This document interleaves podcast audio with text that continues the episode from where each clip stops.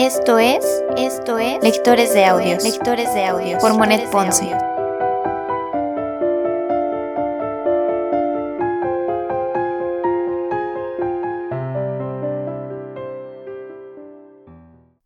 Primera temporada, primera temporada, Cartas ateo, Cartas ateo de Vincent Van Gogh, de Vincent Van Gogh. Carta número 52. Esta semana he pintado algo que creo que te dará la impresión de Schevening, como nosotros lo veíamos cuando nos paseábamos. Un gran estudio de arena, mar y cielo. Un gran cielo de gris fino y de blanco cálido, donde se transparenta una sola manchita de tierno azul. La arena y el mar han sido tratados en claro, aunque el conjunto se torna semidorado, animado sin embargo por pequeñas figuras y barcas pescadoras coloreadas de una manera brutal y curiosa. El motivo del croquis que he hecho es una barca de pesca que eleva anclas. Los caballos están listos para ser enganchados y arrastrar la barca al mar. Te envío adjunto un pequeño croquis. Me ha costado mucho trabajo. Hubiera preferido haberlo pintado sobre un tablero o sobre la tela. He procurado darle más color, especialmente en la profundidad y en la firmeza de colorido. Es muy curioso que tú y yo parecemos a menudo tener las mismas ideas. Tanto es así que regresé ayer por la tarde con un estudio del bosque. Y precisamente esta semana he estado muy preocupado por esta cuestión en la profundidad del colorido. Y me hubiera agradado mucho hablar contigo justamente a propósito del estudio que he hecho. Y he aquí que, en tu carta de esta mañana, me dices por casualidad que has quedado impresionado en Montmartre por los colores fuertemente pronunciados que resultan armoniosos. Yo no sé si nos hemos impresionado exactamente por la misma cosa, pero sé muy bien que lo que me ha golpeado especialmente tú mismo lo habrás sentido igual y quizás visto de la misma manera. El bosque se va volviendo ya demasiado otoñal y tiene efectos de color que solo he encontrado muy raramente en los cuadros holandeses. Me ocupé ayer por la tarde de un terreno cubierto de árboles, algo en pendiente y cubierto de hojas de haya, apolilladas y secas.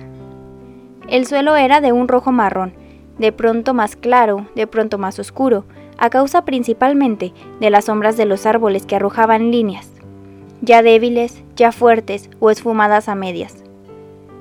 Se trataba, y he comprobado que era muy difícil, de obtener la profundidad del colorido, la enorme fuerza y la firmeza de ese terreno.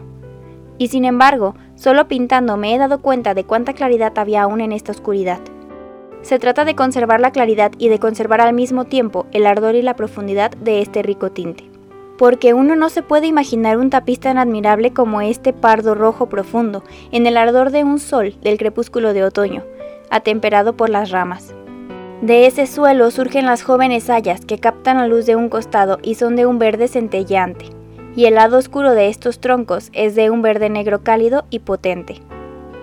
Detrás de estos pequeños troncos, detrás de ese suelo pardo rojo, hay un cielo, muy fino, azul gris, cálido, casi sin azul definido, centelleante. Y debajo hay un borde nebuloso de verdura y una redecilla de pequeños troncos y de flores amarillentas. Algunas figuras de recogedores de leña vagan como conjuntos sombríos de sombras misteriosas. El gorro blanco de una mujer que se baja para agarrar una ramita seca contrasta de golpe con el rojo pardo profundo del suelo. Una falda capta de pronto la luz. Una sombra llevada cae. Una silueta oscura de un hombre se levanta arriba del soto. Un gorro blanco, un capuchón, una espalda, un busto de mujer se perfilan contra el cielo. Estas figuras son grandiosas y llenas de poesía. Aparecen en el crepúsculo de una sombra profunda como enormes terracotas en formación en un taller. Te describo la naturaleza y yo mismo no sé hasta qué punto he podido reproducirla en mi croquis pero sé muy bien cuánto me ha impresionado por la armonía de verde, rojo, negro, amarillo, azul, pardo, gris. Era un estilo muy de Grutz, un efecto por ejemplo como ese del croquis de la partida del conscripto que estaba antes en el Palacio Ducal. Me ha costado mucho trabajo pintarlo. Tiene en el fondo un tubo y medio de blanco, y sin embargo ese fondo es muy oscuro. Además tiene ocre, rojo, amarillo, pardo, negro, tierra de siena, bistre y el resultado es un pardo rojo, pero que varía del bistre al burdeos oscuro y al rosa pálido y rubio. Hay además musgos y un pequeño borde de césped fresco que toma la luz y que brilla mucho y que ha sido muy difícil de reproducir. He aquí, en fin, un croquis que, a pesar de todo lo que se puede decir, yo pretendo que tiene una significación y que está hablando. Haciéndolo, me he dicho, no nos vayamos antes de ver el efecto del otoño y del crepúsculo de esto, y lo que tiene de misterioso, de serio. Me he visto obligado, porque el efecto se desvanecía rápidamente, a pintar muy ligero, las figuras han sido ubicadas con algérgicas y de primera intención. Quedé impresionado de ver cómo los pequeños troncos se afirmaban sólidamente en el suelo. Los comencé con el pincel, pero a causa del suelo ya empastado, una pincelada desaparecía como nada, y fue entonces que, apretando el tubo, hice brotar las raíces de los troncos, y después los he modelado un poco con el pincel. Sí, ya lo ves, están brotando y están sólidamente arraigados. En cierto sentido estoy muy contento de no haber aprendido a pintar. Quizás hubiera aprendido a dejar pasar inadvertidos efectos de esta clase.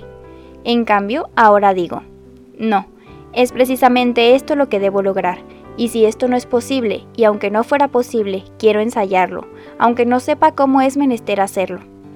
Yo mismo no sé cómo lo pinto. Acabo de sentarme con un cuadro blanco delante del sitio que me impresiona. Observo lo que tengo delante de los ojos y me digo, este cuadro debe volverse algo. Y me vuelvo descontento.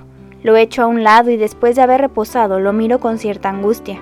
Y sigo descontento, porque tengo demasiado en el espíritu esta maravillosa naturaleza para que pueda estar contento. Pero, a pesar de eso, veo en mi obra un eco de lo que me ha impresionado.